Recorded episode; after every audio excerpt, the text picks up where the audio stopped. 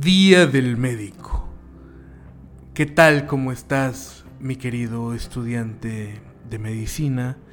Porque el episodio del día de hoy es para mis queridos estudiantes de medicina, porque son mis médicos en formación que se están rompiendo la madre constantemente en sus estudios con la finalidad pues de lograr su objetivo de ser un gran y exitoso médico.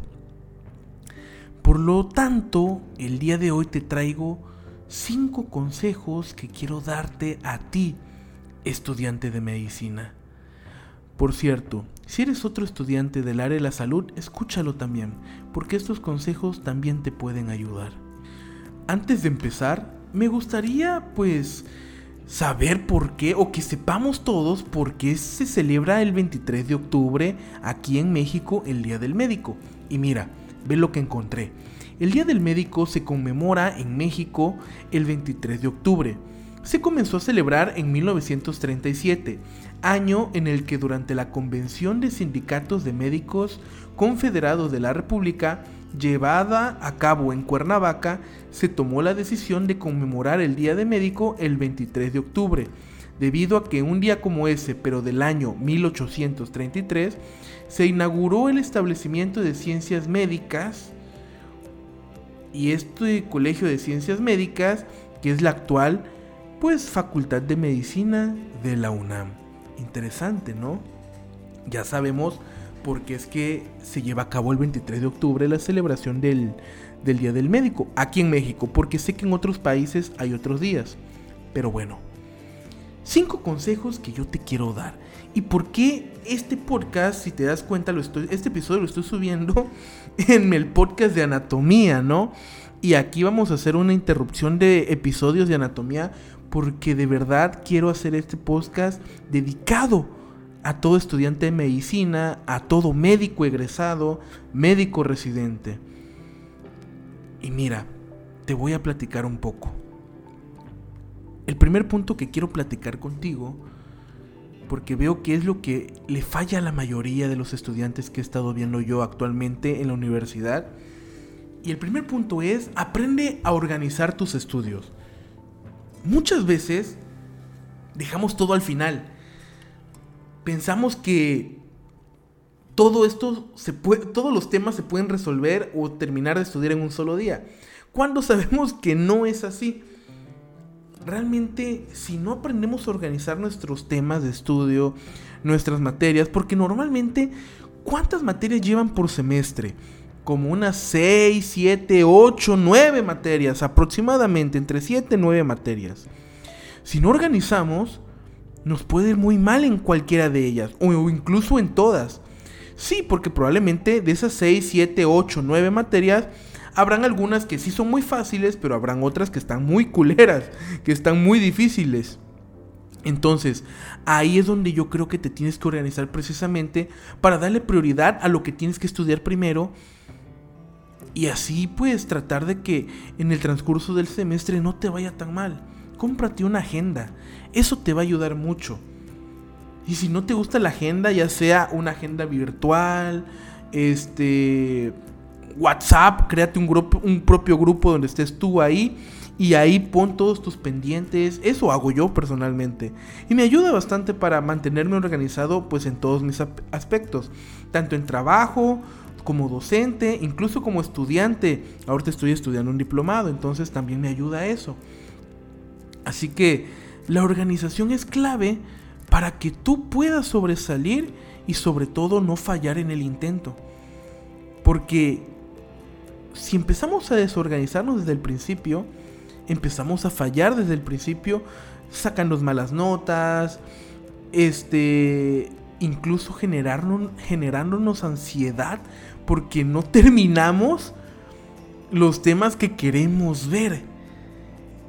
No terminamos y decimos, puchi, ya lo que Dios quiera. Si pasa, ¿no? Entonces en ese momento, pues ya como que queremos tirar la toalla, pero precisamente es eso, porque una, ya un día antes del examen queremos hacer todos los apuntes para que podamos pasar ese examen, cuando realmente esos apuntes lo tuviste que haber hecho días antes de, de tu día previo al examen. Precisamente esa es la idea de estar estudiando diario. Y no diario me, refiero a que estudies 8 horas al día, no.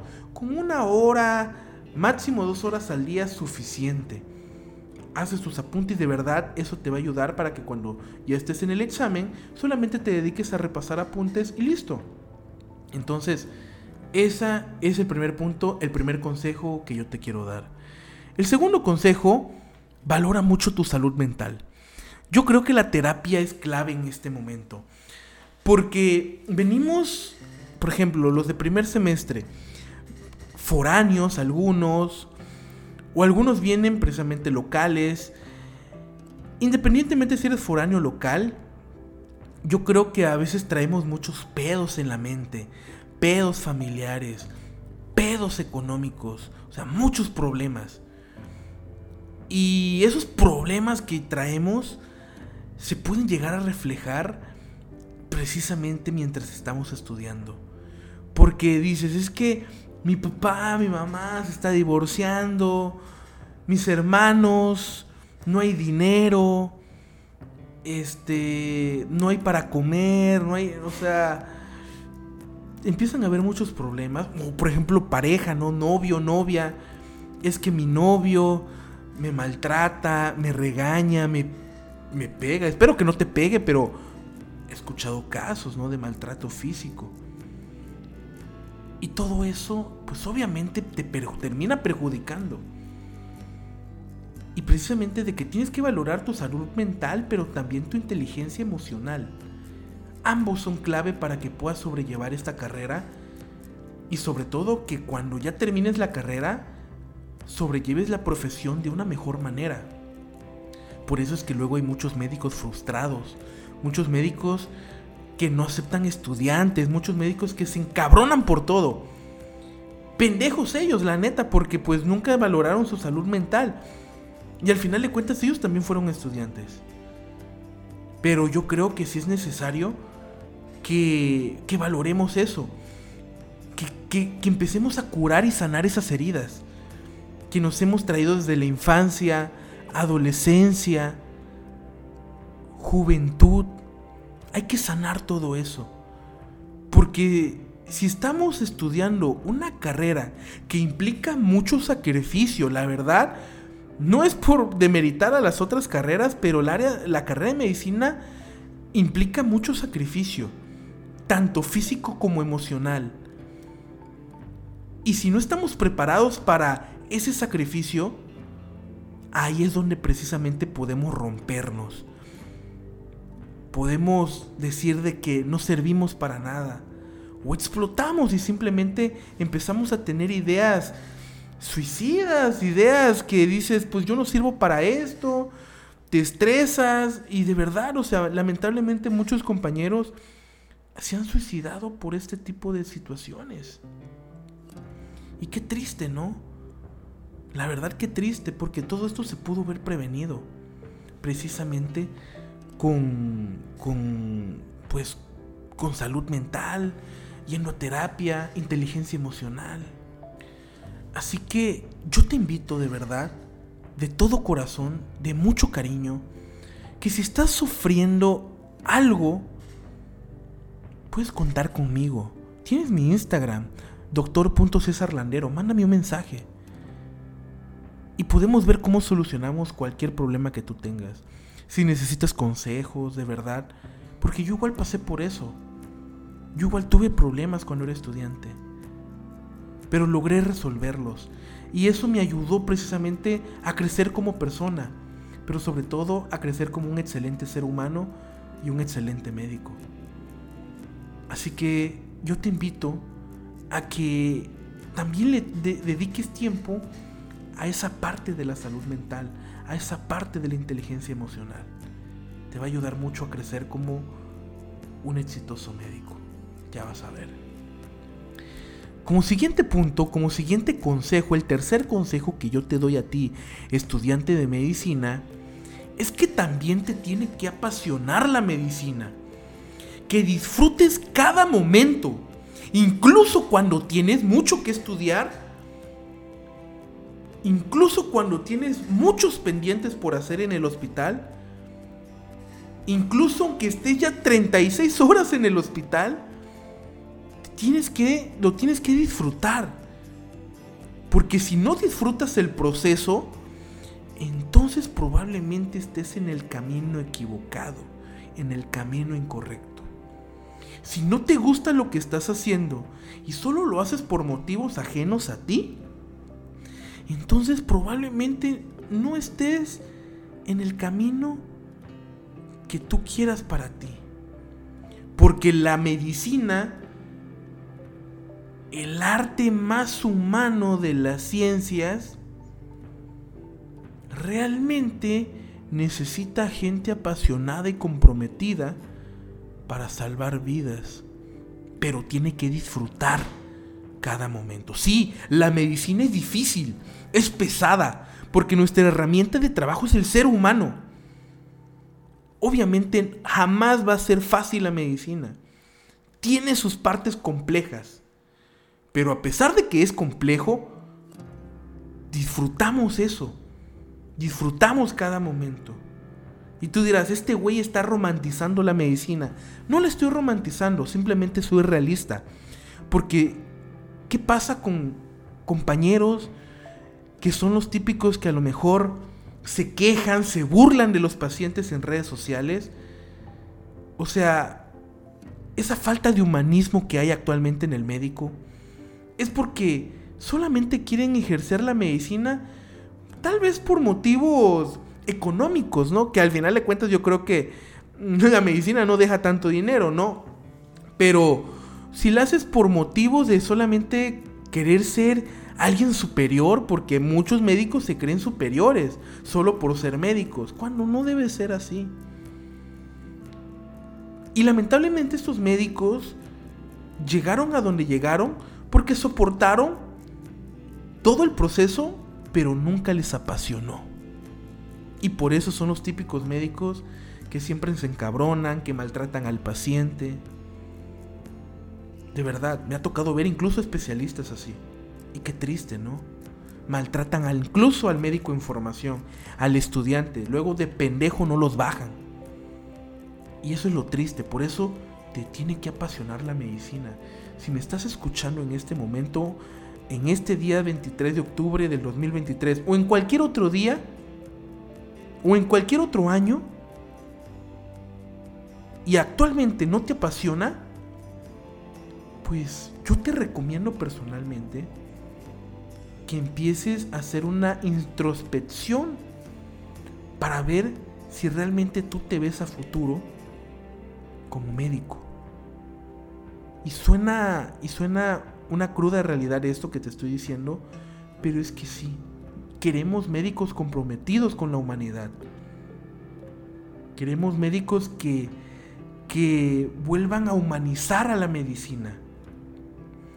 Que ya no sea solamente algo o un recurso económico y que tengamos que depender 100% de la parte económica del médico, donde todo esto va a depender precisamente de las farmacéuticas o, solamente queremos sacarle más dinero al paciente. No, o sea, sí, la medicina sirve para tener una, un buen estilo de vida, como toda profesión, pero jamás aprovecharse del paciente, jamás aprovecharse de la ignorancia del paciente.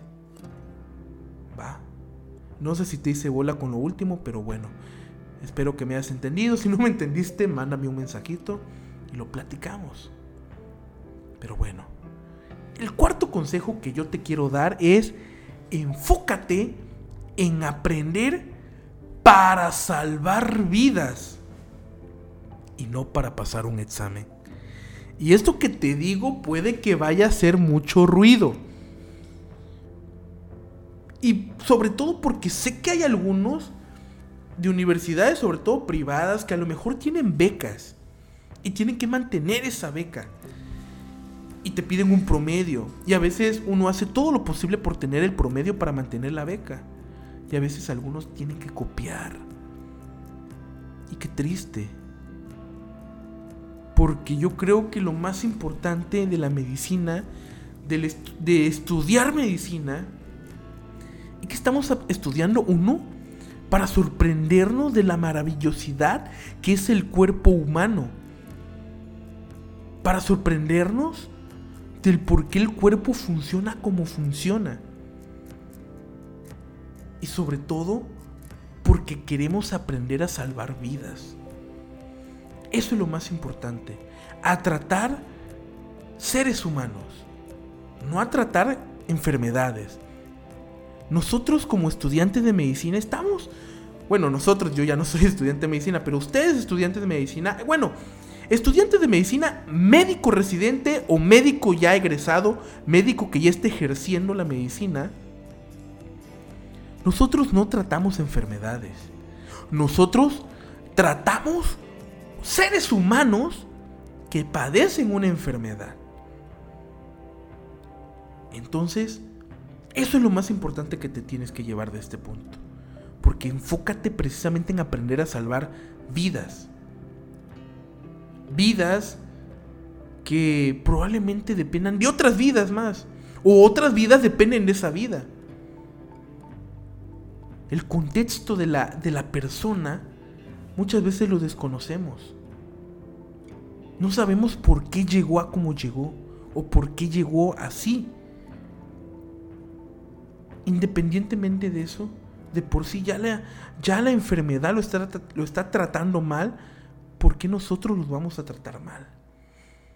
Y muchas veces pasa eso porque a veces nos enfocamos para aprender, para pasar un examen y no para aprender a salvar vidas.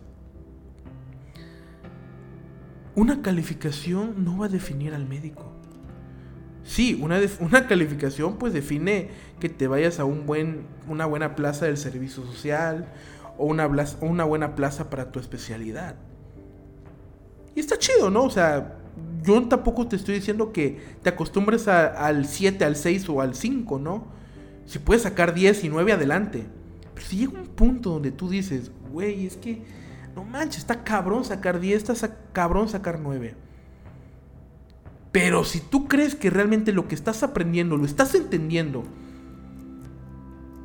y realmente eso te está sirviendo para tu práctica clínica y realmente entendiste el tema, aunque a lo mejor no se defina en un 10 o en un 9, pues no pasa nada, porque eso es lo más importante, que lo hayas entendido y comprendido.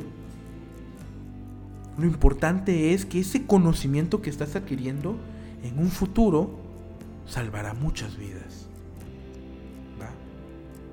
Pero si ya de plano, bueno, no de plano, pero si ya realmente tú estás estudiando y eso conlleva también a sacar 19, pues qué chingón, adelante. Pero no te me estreses si te partiste la madre estudiando diario y apenas alcanzaste un 7. No pasa nada, no te me estreses. Yo pasé por eso. Yo reprobé este algunas materias y me frustraba porque dije, o sea, porque estoy reprobando algo que yo sé que sí lo entendí.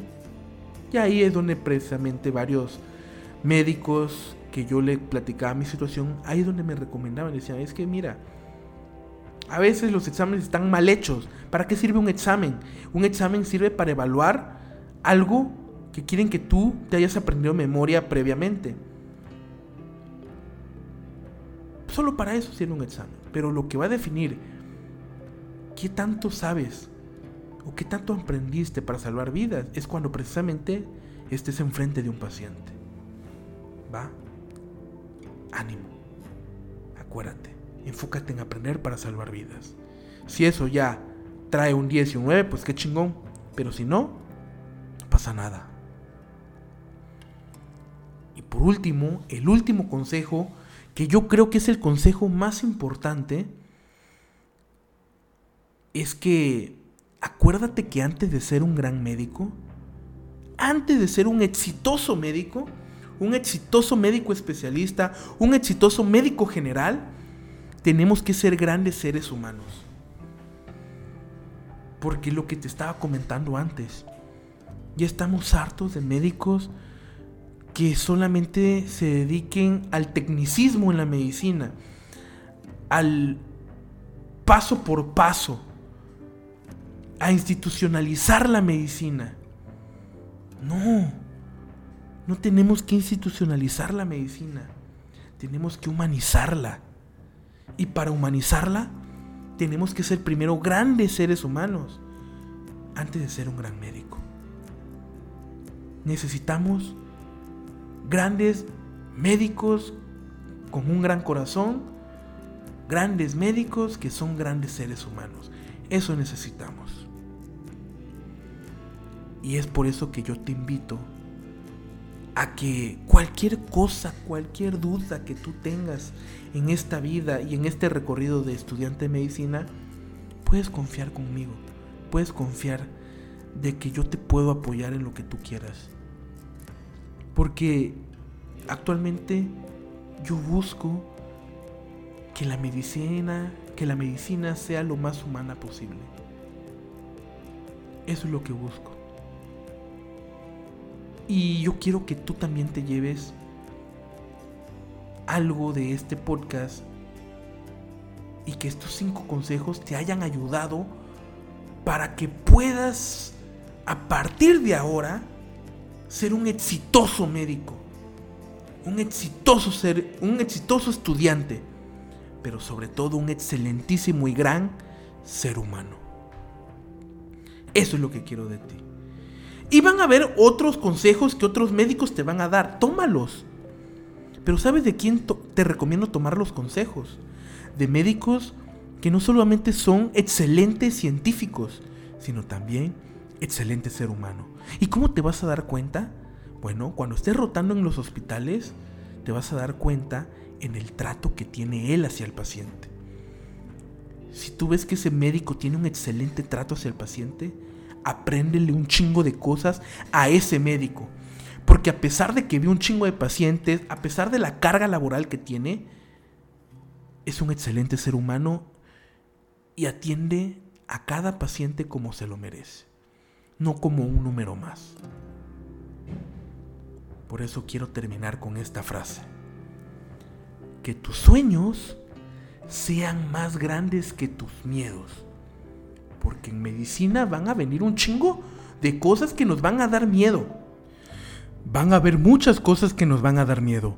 Pero lo importante es la valentía que vamos a tener para enfrentar esos miedos. Y esa valentía se va a obtener por medio de esos sueños, de esos grandes sueños que vamos a tener o que estamos teniendo para ser un exitoso ser humano y un exitoso médico. Acuérdate, ¿por qué estás estudiando medicina? ¿Ese, ¿Ese es tu mayor sueño? Porque si es tu verdadero sueño y es tu gran sueño, ya vas a ver que ese sueño es más grande que todo el miedo que te vas a enfrentar a lo largo de tu carrera. Ya vas a ver que entre más metas y sueños y objetivos tengas, esos miedos van a valer madre. De verdad. Así que ánimo. A darle con todo. Que tus sueños sean más grandes que tus miedos. Te quiero mucho. Espero que te haya gustado este podcast, este episodio del día de hoy. Compártelo. Y si te gustó, dame 5 estrellas. Y eso me ayudará mucho a crecer este podcast y a seguir compartiendo mensajes como este. Ánimo. A darle con todo. Y recuerda, atrás ni para agarrar impulso. Siempre hacia adelante. Te quiero mucho.